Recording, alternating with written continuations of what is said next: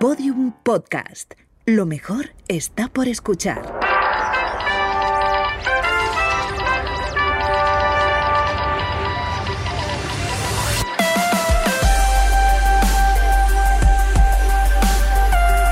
Tentación a Medianoche, un podcast que homenajea la radionovela escrita por Rafael Barón en adaptación de su novela homónima y realizada para la cadena Ser en el año 1973.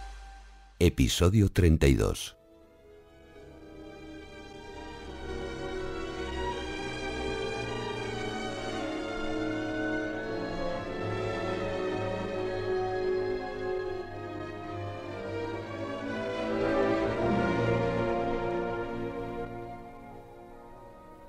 Hermanas, amigas, casi madre e hija, María Eugenia y Gloria se querían muchísimo. Entre las dos no había, entonces, el menor secreto.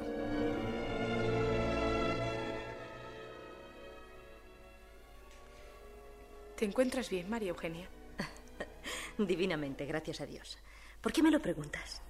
¿Crees que tengo mala cara? No, no. Entonces. Es que, como otras mujeres en tu estado. Ah, ya. Pues no. Yo tocaré madera ni la menor molestia. Además, ya lo ves, sin caprichos, sin antojos más o menos raros. Normal. Como si no me pasase nada. Pero no vayas a pensar que me he equivocado, que es una falsa alarma o cualquier otra cosa parecida. Eso al principio todavía, pero a los cuatro meses. claro. Sin embargo, a veces se dan casos muy raros. Por ejemplo, el de esa inglesa cuyo médico la tuvo en tratamiento meses y meses para curarle, según decía, la dolencia intestinal que tantos trastornos le estaba causando. Así, hasta que al cumplirse el noveno mes y a raíz del último reconocimiento de su médico, que seguía sin encontrar el origen de la dichosa dolencia intestinal, la pobre chica dio a luz un niño hermosísimo. No es posible. ¿Cómo que no? Lo han publicado todos los periódicos. Pues vaya un médico. Y vaya una enferma. Bueno, puede que ella siguiese creyendo que los niños vienen de París, o en el pico de la cigüeña, o en el corazón de los repollos.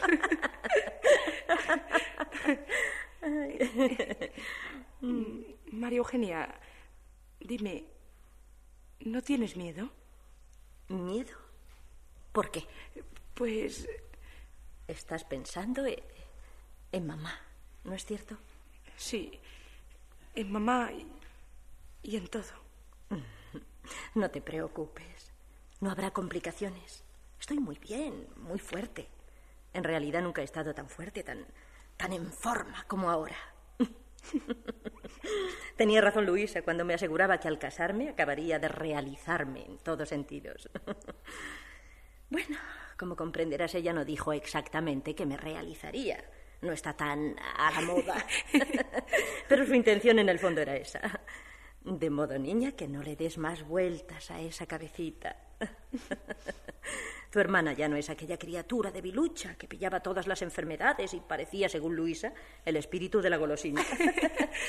Empecé a fortalecerme hace mucho tiempo, cuando tú tenías siete años. Lo hice cuestión de amor propio. No quería seguir siendo la dama de la media almendra. Así que vitaminas a todo pasto, ejercicio, buenos alimentos. Y creo haber conseguido un resultado por lo menos aceptable. María Eugenia, nunca...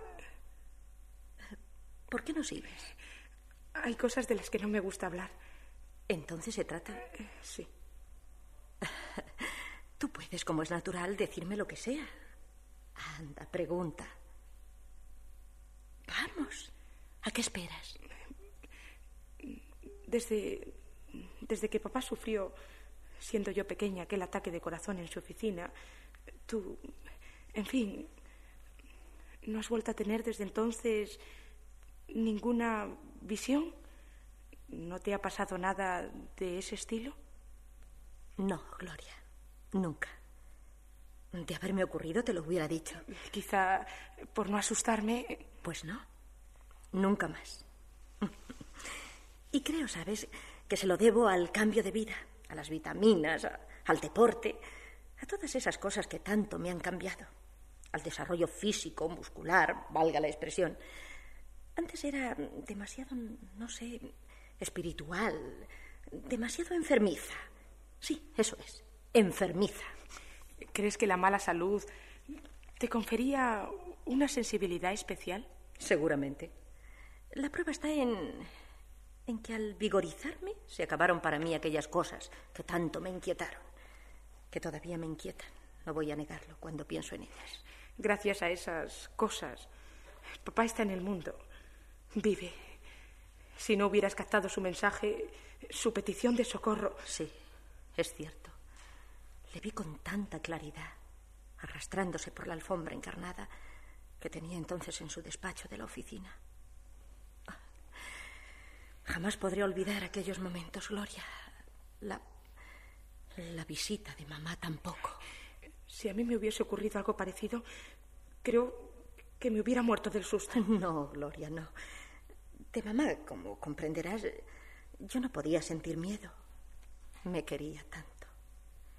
Me sentí impresionada por su silencio, por su manera de mirarme y sobre todo por el beso que me dio, tan frío como si sus labios fuesen de mármol. Además, ten en cuenta que en aquellos momentos, al despertarme y, y verla en mi cuarto, yo creía que estaba segura de que, de que era ella, como siempre, viva. Pero, ¿y luego, María Eugenia? Cuando te enteraste de que había muerto. Luego, di gracias a Dios por haber permitido que nos reuniéramos una vez más. La última. Ya. En fin, no es la primera vez que hablamos de, de todo eso. ¿Para qué insistir en ello? Tienes razón. Yo solo quería saber si habías vuelto a tener. No, no, no, nunca. Ya te lo he dicho. Pero, ¿qué es eso, Gloria? ¿Desde cuándo te asustas al ver a tu cuñado? Hijo, eh, ¿es que has entrado tan de sopetón? Otra vez, cuando sepa que estás con María Eugenia, llamaré antes de abrir la puerta. Vuestro padre nos está esperando. Hay que ir a misa. ¿No sabéis que es domingo? Sí que lo sabemos. Claro, pero hablando, hablando, se nos ha ido el santo al cielo. La iglesia es donde tendríais que haber ido. Y nosotros con él.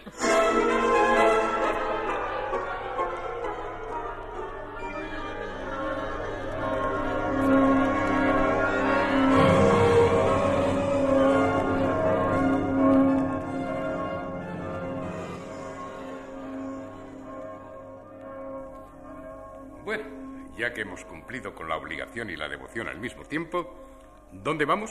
Si os hace tomar una copa en mi antigua calle, ¿En Serrano? así Gloria tendrá ocasión de ver a su pandilla. Estás en todo, Fernando. Pero qué maravilla de cuñado. ¿Te das cuenta? Soy único.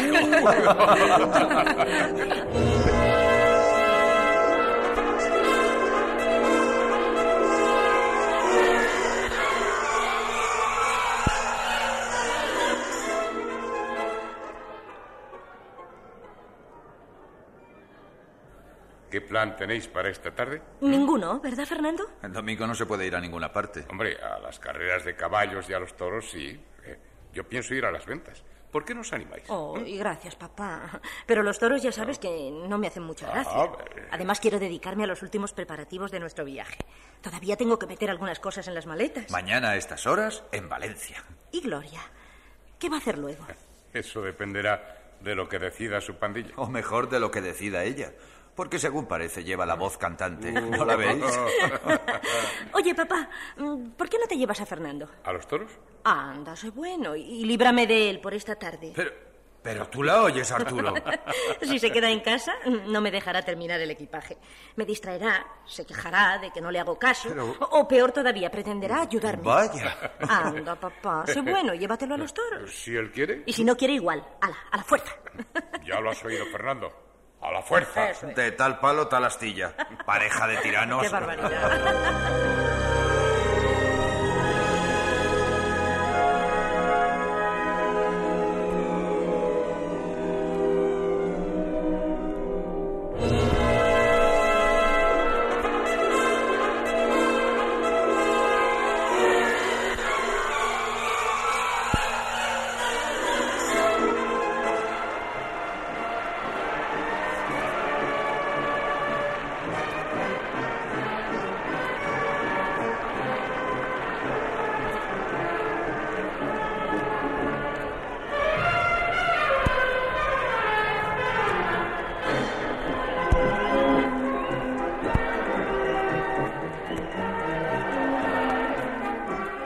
Paco Luján no levanta cabeza, está visto. Sale a bronca por tarde. No es ni su sombra. ¿Es que antes era bueno? De novillero el mejor. Y siguió siendo también el mejor durante algún tiempo después de tomar la alternativa. Pero ahora... Un desastre, ¿no? Como ves, entiendo mucho de toros. ya, sé que, ya sé que no entiendes. Pero para apreciar lo que estamos viendo no hace falta ser un cañabate. ¿eh? Hasta los turistas, que todo lo aplauden, están silbándole a Paco. Tú que eres un entendido, dime a qué se debe su cambio. ¿Tiene miedo? Tiene de todo. Menos años de sobra porque es joven. Eso es lo más triste que a su edad y habiendo sido lo que ha sido, esté ahora hecho un mamarracho. Pero tú le ves, ni el gallo en sus peores momentos. ¡Qué espantada! ¡Ah!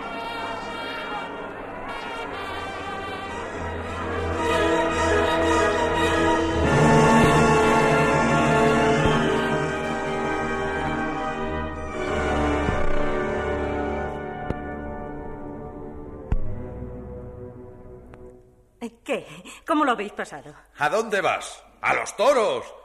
¿De dónde vienes? De los toros. Con esto María Eugenia queda contestada tu pregunta. ¿Tan mal ha estado? Peor. Cuánto lo siento. Hipócrita. ya me las pagarás, descuida. ¿Y papá? ¿No ha entrado contigo? No, ha preferido subir directamente a su piso. Me imagino que quiere descansar de la corrida para estar fresco y de buen humor a la hora de la cena. Oye, ¿y el equipaje? En regla. Así que dentro de un rato subiremos también a casa de papá. Cuando quieras. Pero antes... eh, ¿Sí? Dame un beso, María Eugenia. ¿Es este el castigo que me has anunciado? ¿Por qué lo dices? Porque es un castigo que, que me gusta mucho.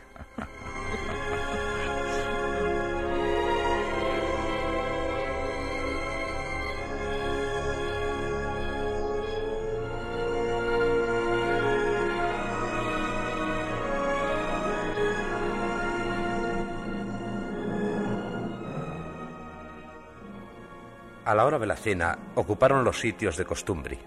Arturo Valdés presidió pues la mesa, teniendo a María Eugenia a su derecha, frente a él a Fernando y a su izquierda a Gloria.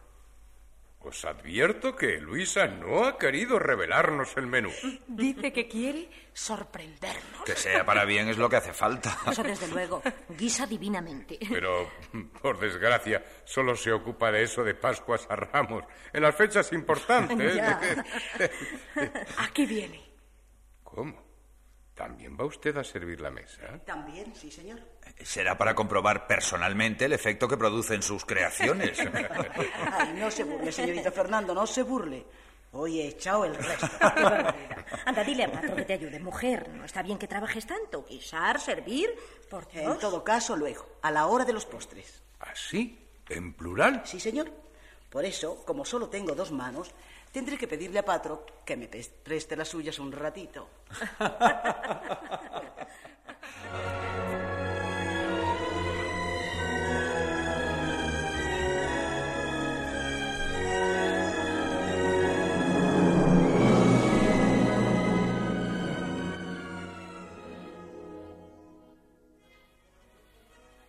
Al principio todo fue bien.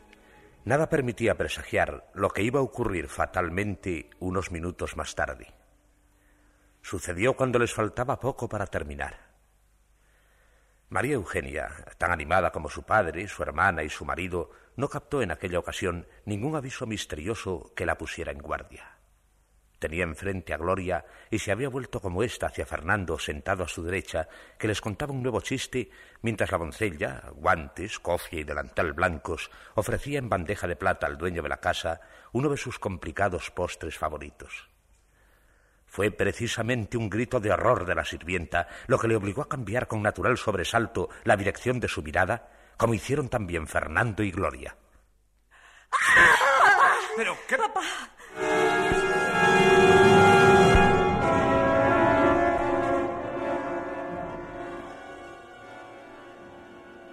Arturo Valdés, crispado el rostro en una horrible mueca de dolor, se había llevado las manos al pecho, tratando al mismo tiempo de incorporarse. Luego se desplomó pesadamente sobre la mesa fulminado, exánime, derribando en su caída la copa de champán que hubiese levantado poco después para brindar con aire jovial por el feliz viaje del matrimonio.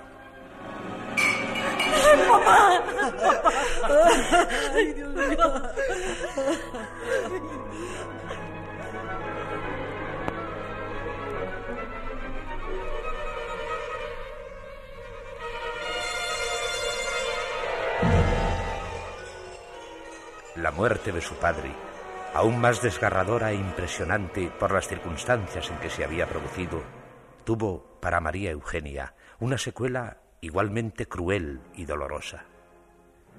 Su hijo, aquel hijo con tanta ilusión esperado, no nacería. Ella misma estuvo a punto de morir también, víctima de su maternidad malograda.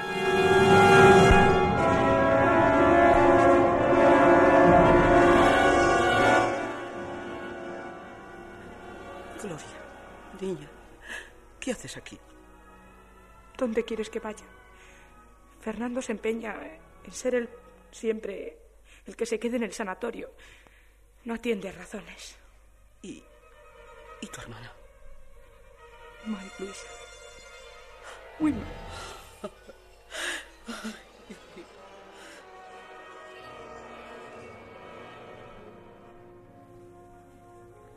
Debilitada por el doble sufrimiento físico y moral que la torturaba y por la pérdida de sangre, debatiéndose entre la lucidez y la inconsciencia, precario alivio de su pena, María Eugenia se sumió cierta mañana en un inquietante duermevela.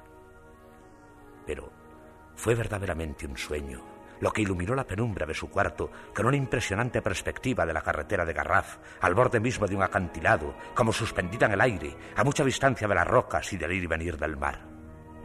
Fue una pesadilla, solo una pesadilla, lo que le hizo ver de pronto, en aquel tramo particularmente peligroso, la aparición de un coche americano, tan grande como llamativo, que rodaba muy cerca del abismo a toda velocidad hacia Barcelona. Fue un delirio, un simple delirio, lo que le permitió contemplar desconcertantemente próximo el rostro risueño del conductor al otro lado del parabrisas. María Eugenia lanzó un gemido al reconocerle. Pedro, Pedro. Hubiese querido añadir al nombre varios ruegos para tratar de conseguir que el muchacho no confiara tanto en sus reflejos, que no corriese de aquel modo insensato ni encendiera el pitillo que acababa de ponerse entre los labios. Demasiado tarde.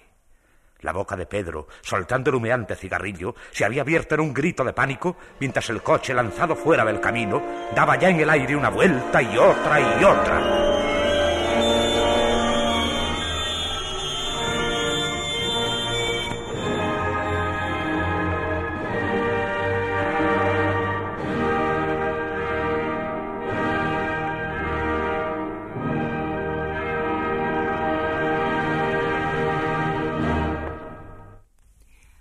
Escuchado ustedes el capítulo 16 de Tentación a Medianoche. Dentro de unos segundos podrán oír un avance del próximo episodio de esta interesantísima novela de Rafael Barón.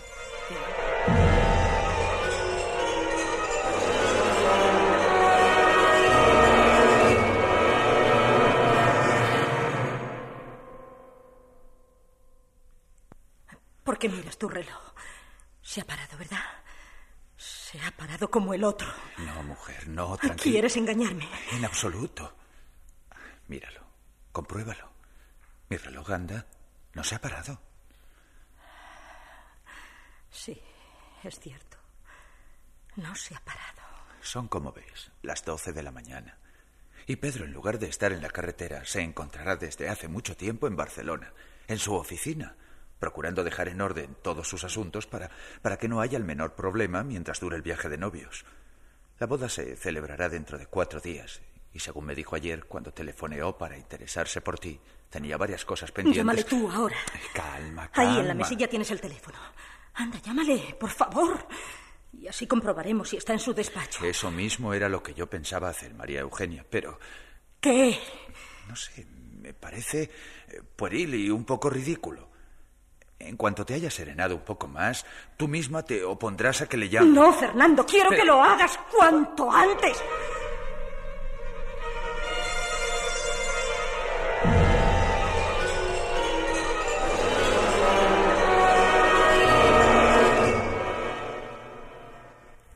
En Tentación a Medianoche han actuado hoy por orden alfabético Julia Cabezas, Agustín Ibáñez, Maribel Ramos, Aparicio Rivero y Matilde Vilariño.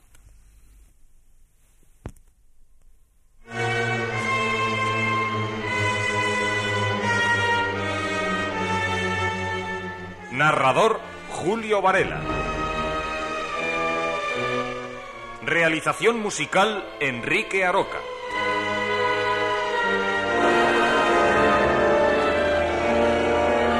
Dirección José Fernando Dicente.